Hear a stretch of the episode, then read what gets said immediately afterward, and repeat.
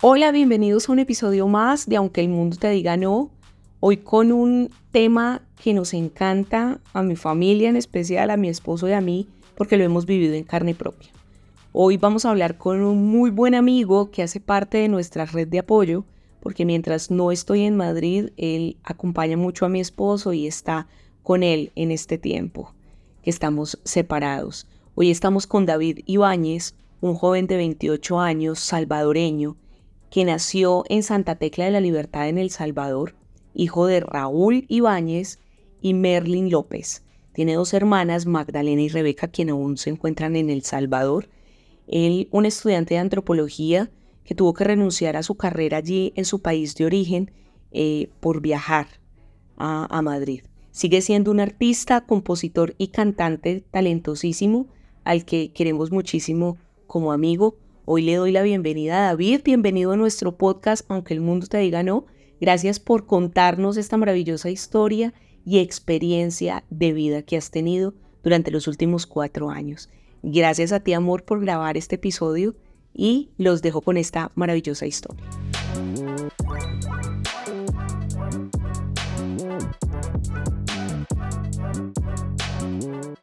Bueno, pues muchas gracias, Johnny. Muchas gracias, Luisa por la invitación y pues aquí estamos para contar mil y una experiencias. Qué bueno, David, muchas gracias. Bueno, los dos somos inmigrantes, los dos hemos salido de nuestros países con circunstancias diferentes, pero bueno, hemos salido de nuestros países. Investigando un poco, hay causas por las que nosotros salimos de nuestros países, ¿sí? Las causas políticas, causas socioeconómicas, causas culturales, causas familiares y causas bélicas o conflictos en nuestros países. Y yo creo que cada país al que nosotros podamos ir como eh, extranjeros tiene de todo. Tiene personas como refugiados, tiene turistas, tiene personas que quizás llegaron a disfrutar un poco de ese nuevo país, de esa nueva ciudad y se han quedado, se han tomado ese momento. Las tasas más altas de migración hacia el exterior vienen desde Honduras, El Salvador y de Guatemala. Esas son las tasas más altas de migración. Y aquí en España, una de las más altas es la colombiana. la colombiana es una de las más altas tasas de migración por muchos conflictos que se han dado en mi país y me imagino que en el tuyo también. Por eso hay tanto salvadoreño y colombiano regado por todo el mundo. Por todo el mundo. Entonces yo quería preguntarte, David, ¿cuál fue la causa por la que tú saliste de tu país? Bueno, pues lo mío fue más que todo por causa bélica, digamos. Como ya es muy sabido en todo el mundo, pues mi país es el, el creador y el, el pionero, digamos, en pandillas. Entonces, como, así como miles de salvadoreños y muchos que yo conozco que han salido del país, pues yo también fui, fui víctima de las pandillas. Entonces, a mí me intentaron matar y pues dado a eso, me tocó emigrar para España. ¿Y quién era David en, El Salvador? David. bueno, ¿hace cuántos años? La, la primera pregunta, ¿hace cuántos años llegaste aquí a España? quién era David en El Salvador, qué hacía David en El Salvador. Pues tengo cuatro años de haber llegado a España. En El Salvador era estudiante de antropología, trabajaba en un call center y nada, vagabundo a la mitad del día. Vagabundo a la mitad del día. Entre estudiar y trabajar y las pocas horas para hacer deporte. De ahí no, no tenía más oficio estaba muy alejado de, Dios en ese tiempo. ¿Qué te motivó a salir de tu país? Obviamente fue una situación eh, complicada, una situación donde te iban a matar, pero ¿fue una decisión tuya, David, o fue como tomada con toda tu familia? Bueno, tú me comentabas antes, porque David y yo nos conocemos desde hace cuatro años, precisamente, Entonces, David ya me contaba que, que bueno, ya había pensado en, en salir de, de su país, pero de vacaciones nomás. Exacto. Yo tenía planeado venir en febrero del 2020 a un partido de Champions y a visitar a mis amigos. Pero pues se dieron las cosas, pasó eso a principio de septiembre y pues mi mamá no, no estuvo tranquila. Las, la segunda y tercera semana de septiembre ella no podía dormir pensando que en cualquier momento la llamaban y le daban la noticia que, que me habían matado. Porque me tocó huir. Yo vivía en una ciudad, en Santa Tecla, que es zona metropolitana, y me tocó regresarme al pueblo en el que crecí, al pueblo de mi padre. Y pues allá es todo amor y paz, ¿no? También hay pandillas, pero era más, es más tranquilo. La vida en un pueblo es más tranquila. Sí, un poco más Pero aún así mi- mis padres no estaban tranquilos. Y mi papá me preguntó, ¿todavía tenés planes de ir a España? Y yo pensando en vacaciones le dije, sí, si Dios permite, siempre voy en febrero. O sea, a mí no, no, no me tenía, me tenía sin cuidado, digamos, lo que pasara alrededor. Y me dijo, ¿por qué no te vas y lo intentas? Yo jamás había pensado en, en, en Salir. migrar, sí, en emigrar y, y probar la vida de, de trabajador, digamos.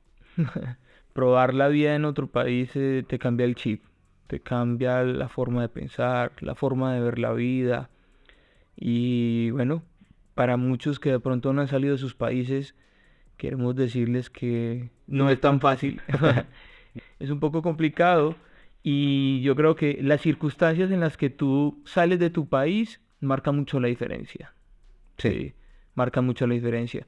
Conozco personas que están acá en España, pero planearon, planearon su viaje con mucho tiempo de anticipación, aún han ahorrado un dinero y han venido pues como con todo un plan para estudiar, para montar un negocio, quizás han llegado con una oferta laboral estable, ya segura, pero el emigrar a otros países, como en el caso tuyo, trae algunas condiciones, condicionantes diría yo, el llegar así eh, de improviso, porque fue básicamente de improviso, el llegar sin un rumbo, digámoslo fijo, una casa donde llegar, un lugar a donde empezar a trabajar, a generar algo de dinero.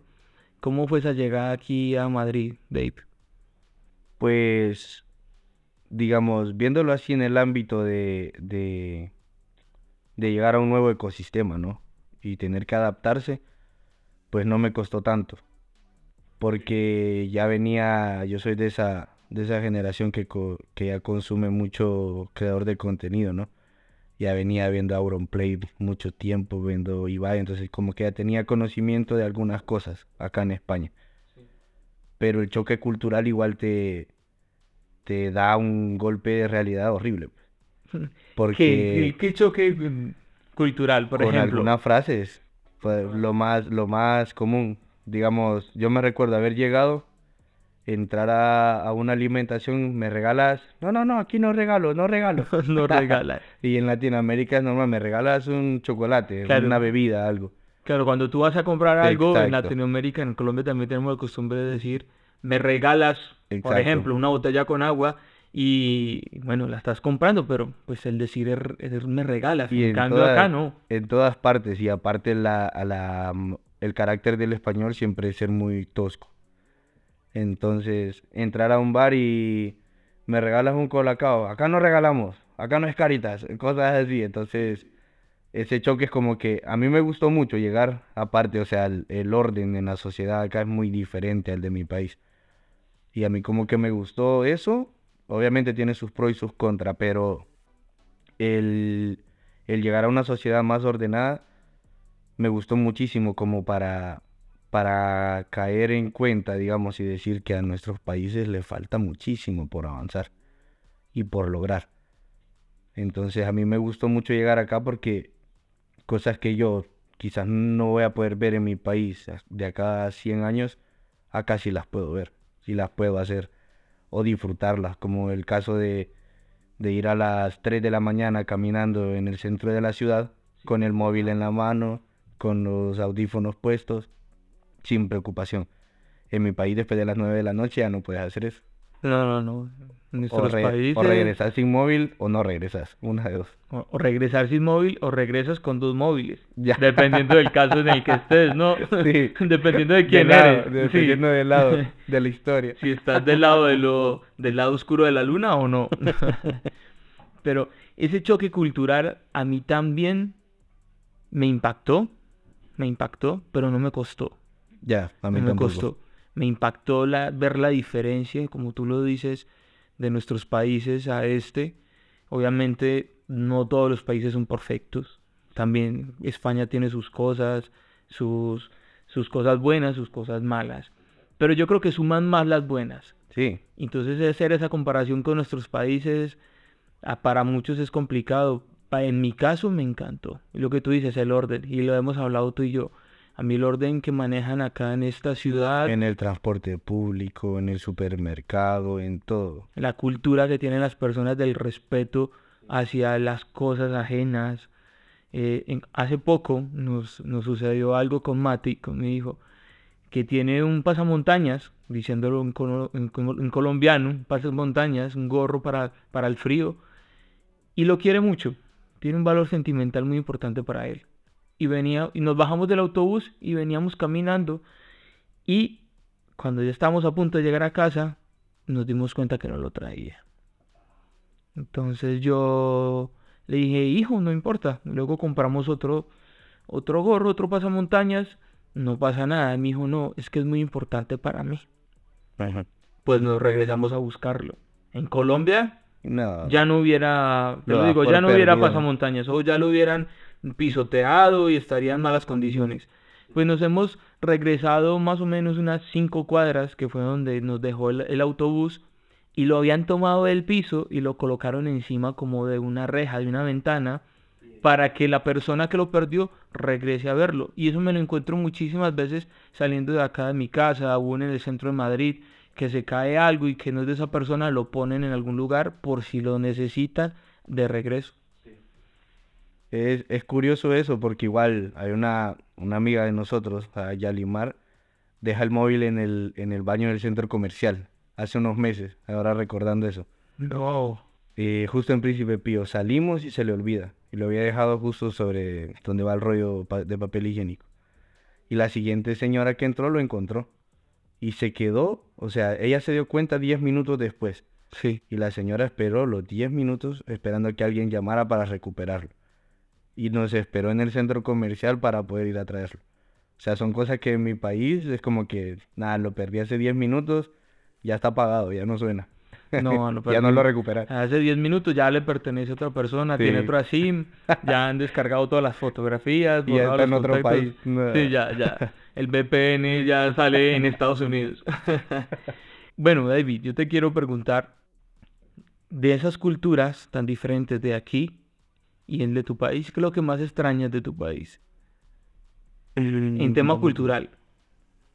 Uy, yo creería que la, la educación. El, el saludar en la calle y que te responden. Porque en mi país es muy, muy común. Ves 100 personas en la misma calle, las 100 te dicen buenos días, buenos días, buenos días. Que te vaya bien, cuídate. Acá no, acá es muy... Cada quien a, a su rollo, a su bola. Sí. Entonces, el- la costumbre mía es ver a alguien y yo, buenos días. Y se me olvida que estoy en Europa. Acá nadie te responde. O si te responden, te responden de malas. Qué buenos días van a ser. De lunes, de lunes. De lunes, de lunes. Y es viernes, o sea, para ellos todos los días es lunes. Entonces, quizás eso sería la, la educación, porque eso me lo enseñó mi madre desde pequeño y acá como que no, no lo comparte. Sí, sí, aquí, aquí las personas, su cultura es de cada uno, hace lo suyo, mm, yo voy por mi camino y me intereso No me por meto lo en mío. tuyo. Exactamente. Pero ha habido un gran cambio, ¿sabes? Lo he notado. Hace poco hablaba con un- otro amigo en común y hablábamos justo de esto, que en el momento que yo llegué a España se notaba muchísimo eso, las personas, para nosotros maleducadas, ¿no? Para ellos no. Pero ahora, acá en, en donde vivo, hay mucho español. Y cuando me lo, me lo cruzo en el ascensor o saliendo al, del portal hacia la calle, siempre he encontrado un saludo. Incluso yo soy el que he pasado por maleducado porque muchas veces voy con mis audífonos, con mis cascos y no los escucho, pero me han saludado. Entonces, la cultura ha cambiado un poco, la verdad. Sí. Ha cambiado un poco. Es más, con el, con el paso de cuatro años que llevamos acá, igual ya no se ve tanto como ese, como la xenofobia, ¿no? Porque me acuerdo en 2019 y a principios de 2020 era ver latinos y los españoles hacían malas caras, todavía.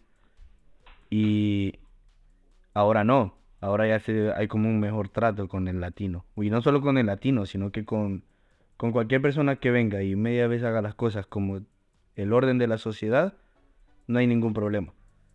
Pero ya siempre hay esa distinción de razas, digamos. Hay un trato diferente para cada una de las personas. Bueno, este podcast trata sobre los no grandes que de pronto hemos sentido en nuestra vida. eh, de cuando el mundo de pronto nos, nos limita a hacer cosas, cuando el mundo a través de una sociedad, a través de una cultura, a través de un país, nos corta las alas, pues, por, por así decirlo. Entonces yo te quiero preguntar, David, ¿cuál ha sido ese no, como que tú digas, el más, más grande que te, te has encontrado aquí al llegar a España en este tiempo? El no más grande, creería yo que en lo laboral, más que nada, el sentirte capacitado. A ver, en mi país yo tuve muchos trabajos y quizás el más pesado fue trabajar en un McDonald's. De Comiéndote las hamburguesas, ¿no? Comiéndome las hamburguesas, nada más. De ahí lo, el resto de trabajos que tuve fueron que en oficina, o sea, haciendo trabajo en ordenador. Y al buscar trabajo acá y ver que estás capacitado, y al llegar y te dicen, no, no tenés tal documento, no tenés tanta experiencia, te falta un título que certifique. Entonces ese no es como que, como que cada vez te va bajando la batería, ¿no? La- el ánimo, digamos. Y pues en otros aspectos quizás el, la aceptación también. El no, porque a veces uno, bueno, por lo menos yo, yo voy a, a mi rollo también y no, no busco el, el encajar. Pero también se siente el rechazo, digamos. Ese es un no muy fuerte para el- más que todos los latinos. Porque te tienen, se tiene ese estigma, ¿no? Sos latino, sos mala persona. Entonces hasta que te conocen, eh, hay personas que te lo dicen, a mí me lo han dicho. Los pocos amigos europeos que tengo me lo han dicho. Yo creí que por ser salvadoreño tú eras pandillero. Sí. Y siempre hay ese chiste. ¿Eres del El Salvador? Ah, tal o tal. ¿De cuál sos? Sí, sí, siempre está la, Sí. la pregunta y siempre está esa, sí, ese prejuicio de, de decirte, ah, bueno, este tiene pinta de colombiano, cuidado, con cuidado. Bueno, y también está la otra cara de la moneda de que muchos se aprovechan de la situación y entonces dicen, bueno, estas personas están sin papeles, los ponemos a currar o a trabajar de una manera muy fuerte y que incluso sobrepasa y llega a ser una explotación laboral porque te pagan muy poco de lo que se le pagaría a una persona que tiene sus papeles. Entonces, claro, esa diferencia la hemos vivido, la hemos vivido nosotros, que yo A mí me- estuve sin papeles. A mí me estafaron así también, dos veces. Sí. Primero, ¿puedo decir nacionalidades o no? No, Oh, dejémoslo así. Sí, digamos que es Eran, una persona. eran inmigrantes también. Sí, sí, La primera vez fue por 600 euros y la segunda por 2000. por 2000. O sea, que trabajaste Trabajé y no me pagaron. y no te pagaron. Y desaparecieron de la faz de la tierra. Y son cosas que lo que tú dices, se aprovechan. Ven la necesidad y uno al ver un ingreso se va. Y, pero corres ese riesgo, o sea, y esas son de las limitantes, digamos, que, que no ves, porque te mienten también. Antes de salir te dicen, no, allá ganas plata por pasear perros. Claro, es que esa es la cosa. Sí, no, y al llegar acá te das cuenta que, que no todos, o sea, los buenos somos más, pero estamos escondidos. Son más difíciles de encontrar. Sí, Lo que pasa es que los buenos nos rodeamos de buenos, entonces es como un espacio seguro y, y ya no salís de ese círculo. ya no salís de ese círculo. Pero eso es una realidad, David, de verdad que sí. Yo, yo también pensaba que el llegar aquí iba a ser tan fácil, incluso yo lo llegué a soñar, que hablaba con mis amigos antes de allí de Pereira antes de salir de allí de Colombia y yo les decía, no, de aquí de yo llego y en un año estoy ya con todo organizado, Sí. comprándome mi coche y nada más lejos de la realidad. Vemos en redes sociales unas vidas totalmente surrealistas, unas vidas que no lo son. ¿Tú crees, tú crees que cualquier persona está lista para migrar? Mm, bueno, ahí van dos puntos. Diría yo que si puedes salir de tu país, salís. Pero Europa no es para todos.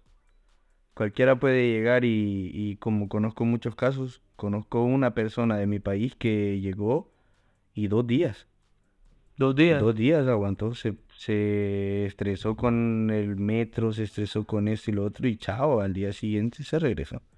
Pero como así que se estresó con el metro, si yo creo que el Es lo más fácil, el metro es lo más, lo mejor que existe en cuestión de transporte. Eh, tengo amigos, incluso tengo familiares en Estados Unidos y me dicen que han venido acá a España y me dicen, Johnny, el sistema de transporte, especialmente en Madrid, En Madrid, sí. es lo más completo que hay y lo más limpio. Siempre me, También, siempre me hacen claridad en esas dos cosas. Es lo más completo y lo más limpio. Aquí no hay ratas como en el de Nueva York. Lo que pasa es que ellos también necesitan del metro, ¿sabes?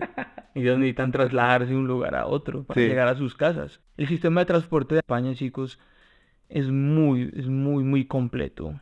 Al punto que tú tienes una tarjeta y es multiviajes y puedes estar desde, desde un metro, desde un tren, desde un autobús o de un tren ligero.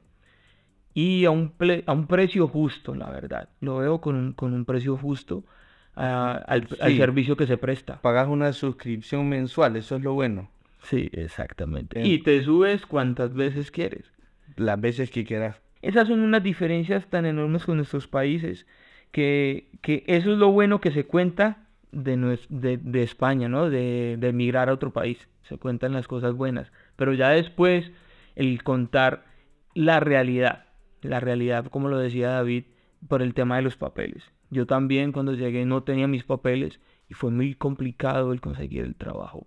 Por la misma organización que tiene estos países es primermundistas, ¿no? Sí. lo hemos, lo empezamos a hablar en el podcast, nos encanta el orden, nos encanta cómo está estructurada la ciudad, cómo está estructurado el país, todos los pasos que deben de ser y pues no que- puede ser otra cosa el, el tema laboral. Es increíble. Ahora, ahora ponete a pensar el orden que tiene esta sociedad y todo lo que han logrado. Porque acá, por lo menos en Madrid, fijo, puedes construir tres ciudades más bajo tierra. Con todo el sistema de tuberías, túneles, etcétera. Exactamente. Y ese tipo de cosas se construyeron el siglo pasado. Y ahora te pones a pensar, a ver la otra cara de la moneda, que venimos de Latinoamérica y estamos muy lejos de todo eso. Si no en, en mi país, que iban a poner también tren, en mi país ya tuvimos tren, pero en el 2001 se cerró la ferroviaria y ya. Ahora lo quieren volver a poner, pero mi país es un país eh, donde tiene el mayor índice de temblores. Todos los días tiembla. O sea, la placa tectónica que hay abajo siempre tiene problemas y eso es malo también para un tren o para unas vías ferroviarias. Entonces acá tener todos esos estudios, la ingeniería y los recursos para poder avanzar una ciudad, o sea, eso es, es lo que me gusta y por eso me gusta también España, por, por cómo ha logrado desarrollar todo. Bueno, cuando te estábamos presentando y estabas contando un poco de, de lo que tú eres, eh, de lo que estudiaste en El Salvador, ¿eso has podido trabajar aquí? No, para nada. Es muy diferente. Intenté, intenté volver a, como a homologar, digamos, materias y tal, para recuperar todo el tiempo que estudié, pero no, es muy, muy diferente. Yo creía ya que mis, mis profesores eran unas eminencias, y lo son, en mi país lo son. Sí. Pero al ver lo- los pensum de la universidad acá, los maestros, la información, porque acá la información es pública, aunque sean universidades privadas, pero, pero es totalmente diferente. O sea, es, es un nivel tres escalones más arriba que, que el de mi país. Y para llegar a eso pues, estamos muy atrasados. Claro, a la hora de emigrar, chicos, es, es algo tan complejo en nuestra situación laboral o nuestra situación profesional que muchas personas de las que se han ido, que conocemos, porque yo también conozco personas que dicen, no, es que yo vengo acá porque yo soy profesional en la salud, porque yo soy psicólogo, porque yo soy doctor o porque yo soy futbolista o lo que sea, la profesión que tengas, pensamos en nuestros países que cuando llegamos acá llegamos a hacer lo mismo. Pero bueno, quiero decirles que es complicado llegar a hacer lo mismo. No imposible, porque conozco personas que sí, claro. que sí, que llegan y eh, empiezan a ejercer sus, sus profesiones. Pero por ejemplo, David, ¿tú en qué has trabajado aquí en España? Tengo una lista de trabajos. He trabajado en construcción, he trabajado de bartender, he trabajado de camarero, he trabajado de, que, de carpintero, he trabajado de mozo de almacén, he trabajado etiquetando relojes donde nos conocimos, he trabajado etiquetando gafas, he trabajado etiquetando bufandas, he trabajado de Haciendo mudanzas. haciendo mudanzas, he trabajado también de repartidor en Amazon, he trabajado repartidor en otras empresas, he trabajado Descargando canapés. descargando canapés, he trabajado también en, en una funeraria, he recogido cadáveres, o sea, he trabajado de muchas cosas, muchísimas cosas.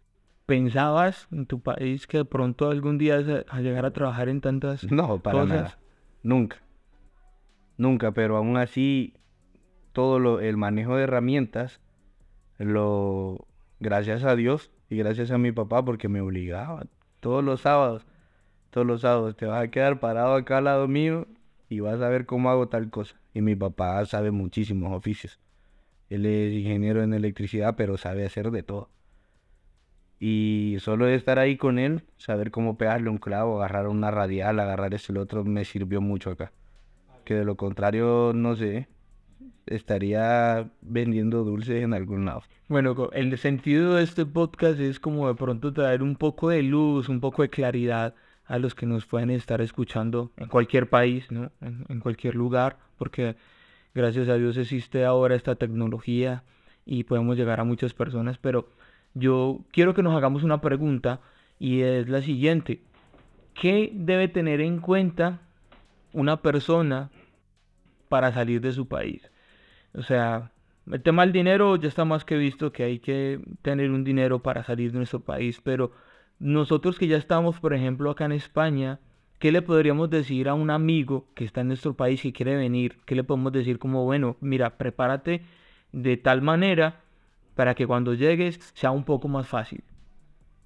Pues yo conozco casos que, a ver, hay, hay personas que me han escrito y espero que, que si escuchan esto se identifiquen, que cuando me dicen, mira, me voy para España, ¿qué necesito? Yo, si sabes alguna de estos, de estos oficios, si sabes construcción, si sabes carpintería, si sabes mecánica, eh, algo que, que sepas hacer con las manos, eso, mientras no tenés tu permiso de trabajo, eso te da un buen ingreso. Entonces, pero también está la contraparte, que es muy diferente salir con pareja o con familia a venir solo.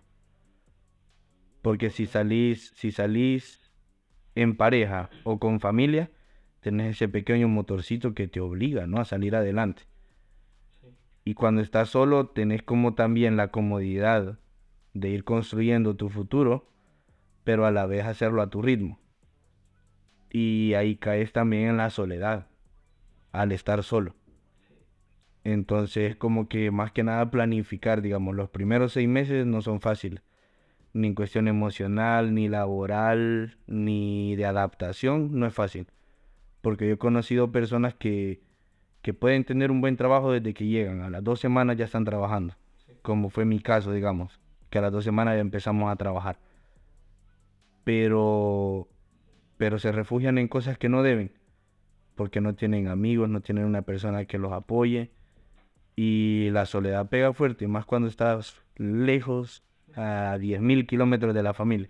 te ha pegado duro el, el quizás estar solo en un país y no tener pues como primera familia, o sea, familia me refiero de pronto tú que en este caso no estás casado, eh, que esa familia directamente sería tus padres y tu hermana, Sí. afectado en algo la soledad. La verdad, sí. Eh, estando en mi país no pasaba mucho con ellos. O sea, ellos trabajaban de día y yo de noche. Entonces no nos mirábamos. Pero sabía que ahí estaban. Cualquier cosa, una llamada, un mensaje. Y en El diez- fin de semana. y en 10 minutos en coche ya estaban. Pero al estar acá, pues no. La diferencia de horarios, el extrañar a- hasta la mascota, ¿no? Porque yo dejé a mi mascota y todo eso fue como despertarte. Habían ocasiones que me despertaba y me sentía desorientado, perdía la noción del espacio y tiempo porque miraba la habitación y yo, pero esta no es mi habitación. ¿Dónde estoy? ¿Qué me pasa en los primeros Bueno, seis meses? ya eso es otro nivel de locura, ¿no? Ya estaba Sí. quedando loco, más Sí. con la pandemia. En la pandemia fue que me pegó más duro. Eso fue, yo creo que una de las experiencias, si es complicado migrar, que tú migres y te que tome una- una y que tengas una pandemia, ya, mira, está terrible. bueno chicos, muy seguramente lo saben, pero en España son muy estrictos en cuanto a las leyes, a, a- a ese tipo de orden, son muy estrictos. Y aquí España llegó a un punto en el que no podía salir, o sea, no podía salir de tu casa sino a comprar alimentos Nada más. y nada más. Y la policía estaba por todas partes. Parece que tuviesen un, tuviesen un sensor, porque me pasó Sí. con mi esposa, que yo salía solo a comprar, no había nadie. Solo yo entraba al supermercado, compraba lo que tenía que comprar, regresaba a casa. Pero cuando teníamos que comprar, hacer la compra, o sea, en el mercado se dice en Colombia, más grande, que, no había transporte, porque en ese No. tiempo muy poco de transporte, entonces aquí personas suelen llevar un carrito de compras, pequeño o grande, pero entonces, claro, como yo vivía con mi esposa, con, con Mati, y con mi suegra, entonces había que comprar bastante alimento, que en un carrito de compra No cabe. no cabía. Entonces, mi esposa era la única que podía pagar por un tema de tarjetas. Era, ella era la única que se podía estar presente para hacer el, a la hora del pago. Pero ella no podía sola. Claro. Entonces teníamos que salir los dos. Y me acuerdo mucho que una vez salimos los dos. Y yo le dije, mira, tienes que salir tú y te vas. Y yo a los dos, tres minutos salgo y me voy por el andén del frente. Y así no nos ven y no se dan cuenta que vamos juntos. Pues mentira. Ahí nos llegó la policía de una, ¿ustedes quiénes son? porque van juntos? Se dieron cuenta totalmente. Claro. Así de controlada estaba la situación. A Un mí, control. a mí también me pasó eso. Yo vivía jun- justo en el, en el punto rojo del COVID, en Valleca. Y, y salía, yo vivía solo, o sea, yo estuve solo toda la pandemia. Y me, me pegó más fuerte porque al, al estar solo en un piso, sin nada que hacer, ver las noticias y las noticias solo te daban malas noticias. Y la única red social era salir a la ventana y dar un aplauso a las 8 de la noche, ¿no? Sí, me acuerdo Solamente. muchísimo de eso. Pero cuando salí al supermercado, el Carrefour en Vallecas es 24 horas. Y yo aprovechaba a salir en la noche para por lo menos no ver todo el movimiento que había en el día, porque te parecía hasta, hasta común ya escuchar tanta sirena. Yo salía en la madrugada o, o a altas horas de la noche a hacer el mercado. Y a veces compraba menos para poder salir dentro de dos, tres días.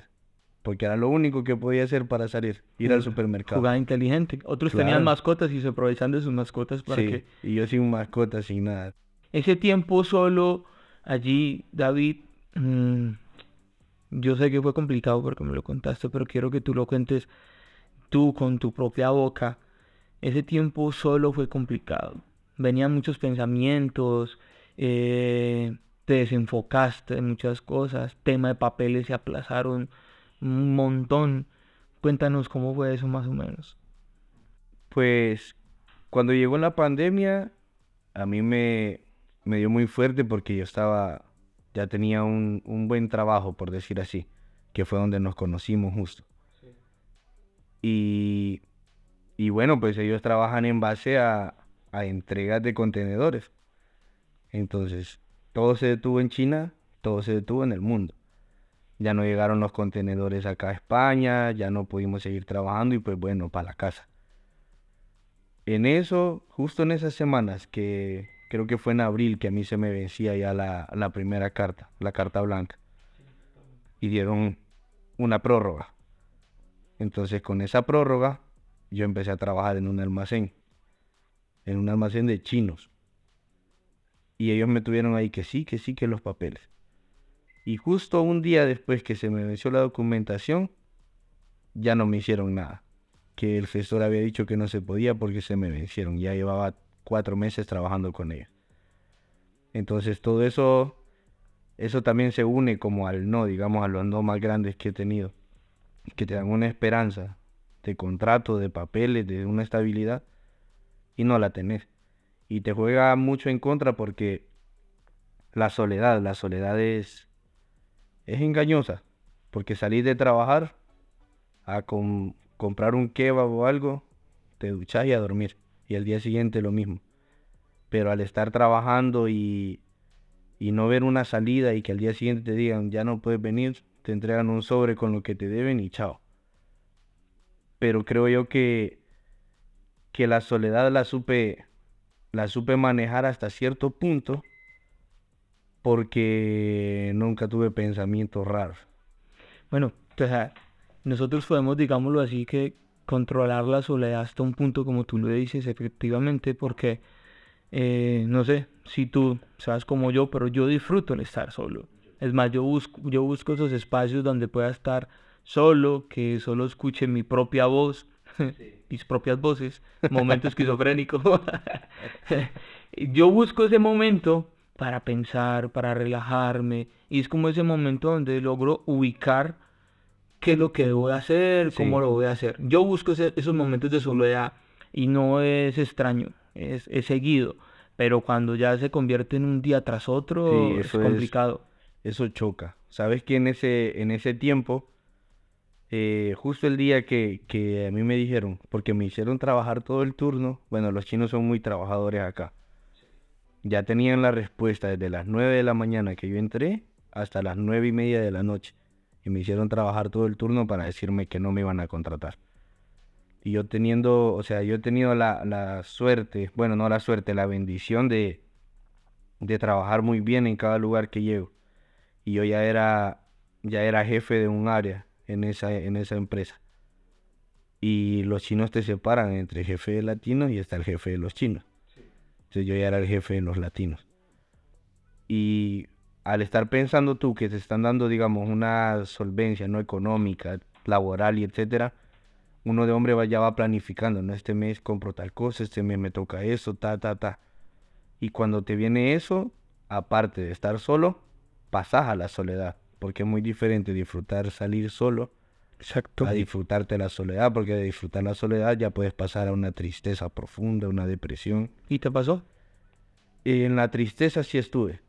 Estuve dos o tres meses que, que me alejé de todos ustedes, de mis amigos. Pero, pero gracias a Dios que nunca me abandonó. Porque es fuerte. Yo vivía en un ambiente no, no tan favorable, ni familiar, ni amigable para nada Vivía con dos, tres drogadictos y ya. Y en esa casa pasaba de todo. Yo encerrado en mi habitación y ellos haciendo de la suya. Sodoma y Gomorra afuera. Entonces, pasé ese tiempo que no trabajé, pasé encerrado, no sé, quizás dos semanas. Solo salía por las noches, como te digo, a comprar una pizza congelada y una Coca-Cola. Y así. Pero es lo mismo que uno piensa que, que está bien pero no está bien. No, no se veía. No, y ustedes mismos lo saben porque ustedes me miraban a mí. Sí, sí, en ese tiempo, chicos, nosotros nos conectábamos a través de Zoom. En el tiempo de la pandemia, Zoom se convirtió en el mejor aliado para temas laborales, más familiares, temas religiosos. El Zoom se convirtió en la primera mano de todos y bueno, nosotros tenemos un grupo, tenemos un grupo muy especial y nos conectamos a través de Zoom cada semana y claro, allí yo te veía con el cabello, madre mía, cabello, las ojeras las tenía enormes y una cara de, claro, de estar sumergido en una tristeza profunda y complicada. Eh, David, ¿tú crees que tus amigos fueron una parte importante para salir de esa tristeza? Sí, sí, puedo contar, puedo contar con una mano las personas que, que fueron clave. Eh, Jonathan, tú, Cristian y Johan. Fueron los que siempre estuvieron ahí con, conmigo. Me, ustedes me enviaban mensajes, yo los dejaba en visto, pero yo sabía que ahí estaban. Y los amigos que tenía, digamos, fuera de la iglesia, no eran los que me, los que me ayudaban, los que me servían. Pero en ese tiempo yo me aislé de todos, de ustedes y de los con los que me iba de fiesta ya cuando empecé a, priorizar, digamos, personas, a priorizar eh, mis emociones y sobre todo mi espiritualidad, ahí fue donde me di cuenta quiénes de verdad, no digámoslo así, valen la pena, sino que quienes de verdad te quieren ver bien. Porque me alejé de, de las personas que con las que yo disfrutaba alcohol, disfrutaba fiesta, etc. Y hasta el día de hoy no volvieron a aparecer. Ah, como, que, no, como que no se dieron cuenta que, que me alejé de ellos. Y en cambio ustedes, que yo era el que los ignoraba, siempre estuvieron ahí y aquí estamos. Es muy importante, quiero decirles, porque para una persona que migra a otro país es muy importante las personas de las que se rodea. Sí. Sí. En este podcast he hablado ya sobre algo que se llama como una red de apoyo, esas personas que están allí para apoyarte, que esas personas que están allí para ayudarte a seguir adelante o para hundirte en el barro, remojarte la cabeza, sacarte y crees que tomas aire y vuelven y, te hunden. Entonces es muy importante esa, ese, ese, esas personas que están a tu alrededor a la hora de tu migrar. ¿Por qué? Porque pasan dos cosas. Una, te ayudan a salir adelante. Sí. O te pierdes totalmente en, esa cultura, entre comillas, que puede ofrecer otro país. Entonces, tú tuviste esas dos partes, ¿no?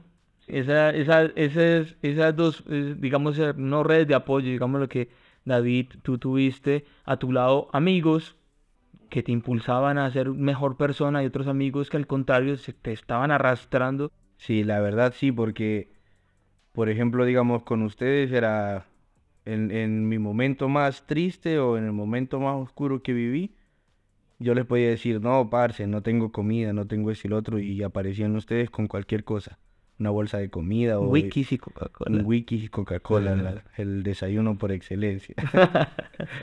y, y en el otro grupo era como que les decía, no, no tengo, no tengo comida, no tengo esto, no tengo plata. Y cuando me invitaban a la disco. Y era como que, no, venite, yo pago. Y o sea, yo decía, pero bueno, o sea, no, no, me, no me ayudan a solventar, a solventar mis necesidades, pero sí me pagan una noche de fiesta. Pero ahí va el tonto de fiesta, entonces era como que no te dan lo, lo, lo que uno necesita, sino que lo que más te va hundiendo. Y en eso también uno, la mala influencia sí existe en todas aunque, partes. Aunque te digan que no. Porque las amistades, quieras o no, lo vemos mucho en, en la Biblia y en lo que hemos aprendido, ¿no? De tu grupo de amigos depende si vas a alcanzar tu milagro. Y yo mucho tiempo estuve así, que no alcanzaba lo que me proponía por lo mismo, por estar jugando de lado derecho o lado izquierdo, nunca en el centro.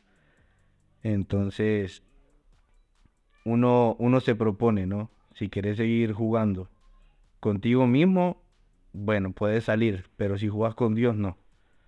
Entonces tenés que decidir bien cuáles son tus prioridades y alejarte de lo que de lo que te arrastra, ese lastre que venís arrastrando. Entonces tú recomiendas 100% que la persona que vaya a migrar al país que sea se rodee de las personas correctas. No todo no todo lo que brille es oro y no todos los amigos te van a echar una mano. Yo soy muy, muy sincero, a pesar que, que somos lo que somos, ¿no? Pero a mí no me gusta mentir. Y cuando me escriben personas de mi país, yo les digo la realidad. No, no ando ahí que no, venite. O sea, el país es muy hermoso. España, aquí cabemos todos. pero no todos están listos para venir a España. Pero yo siempre les digo, mira, los primeros cuatro meses vas a pasar así, así, así. Te tenés que acostumbrar a mucho ajetreo, porque casi no salís desde las 6 de la mañana a buscar trabajo, a las 9 de la mañana ya da el día por perdido. Entonces, si no estás listo para, para sufrir, y no sufrir en, en cuestión... Bueno, yo no diría sufrir. Sea, yo creo que o sea, tendrías que estar dispuesto eh, a ponerte los pantalones Sí, y como diríamos en Colombia, a ser un berraco. sí, O sea, la persona que migra tiene que estar dispuesta, diría yo, a ser un berraco.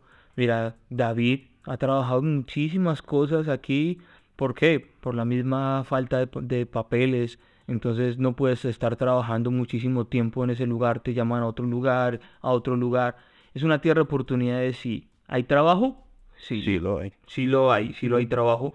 Yo siempre he dicho una cosa, la persona que no trabaja en Madrid, especialmente en Madrid, es porque no quiere. Sí, Es la porque no quiere porque hay muchas formas de poder trabajar, de poder alcanzar tus objetivos, que obviamente con tus papeles es otra historia, es otro, otro cantar, como se dice. Entonces, yo más bien diría que, que tú dices de, de tener que sufrir, no, es de aguante. La persona que emigre tiene que tener un aguante especial. Yo creo que nos caracterizamos todos los que nos conocemos porque llevamos alrededor de cuatro años siendo amigos y hemos visto que hemos tenido un aguante especial y digámoslo así, sobrenatural porque hemos pasado por muchas situaciones difíciles que ya ahora se empieza a regularizar todo y se empieza a ver la luz. Pues yo creería que en esos casos me refiero al sufrir porque no todos, no todos están listos. O sea, unos lo pueden ver como sufrimiento y otros también se pueden disfrutar el proceso. Porque el sufrir ya sería venir y trabajar y, y ganar 50 euros diarios, pero no ver esos 50 euros. Eso ya es sufrir. Pero si ya te disfrutas el proceso, ves esos 50 diarios, ahorras 20. Y con 30 vas poniendo los pagos que tienes que hacer a fin de mes, etcétera. Pero no todos están listos por eso. Ya ahí vas teniendo en cuenta también si tenés vicios, si tenés eh, muchas cosas que pagar, deudas. Entonces todo eso también, si no planificas antes de salir de tu país, acá te come. Te come, Madrid es una ciudad que o te la comes o te come a ti. Bueno, ya para ir terminando el podcast, David, eh, yo quiera que tú nos, nos puedas regalar un recomendado. Bueno, pues creería yo que una película que, que vi hace poco y es recomendadísima es Sound of Freedom, que está haciendo un boom mundial ahora. Creo que esa sería la recomendación que yo le daría. Te da una, una perspectiva muy diferente también de la migración. Sí. Sí, Hombre, mira, mira, mira, yo, Eso yo no le- la he visto, no la he visto, la tengo pendiente por ver.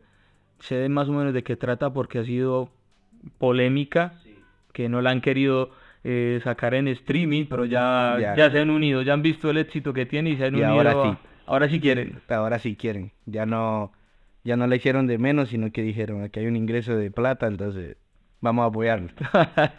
Pero sí, es una película que trata, que es sobre el- la trata de blancas, la migración, eh, violencia intrafamiliar, etcétera, y tiene un, un fin muy bonito, con el mismo actor de, de La Pasión de Cristo.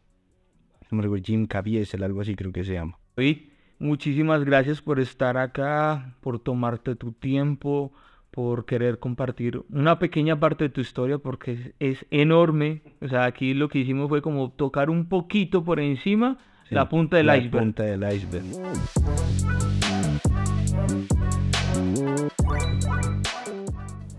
Escríbeme y cuéntame tu historia. Me encantaría leerte. Y por qué no compartirla con nuestra comunidad.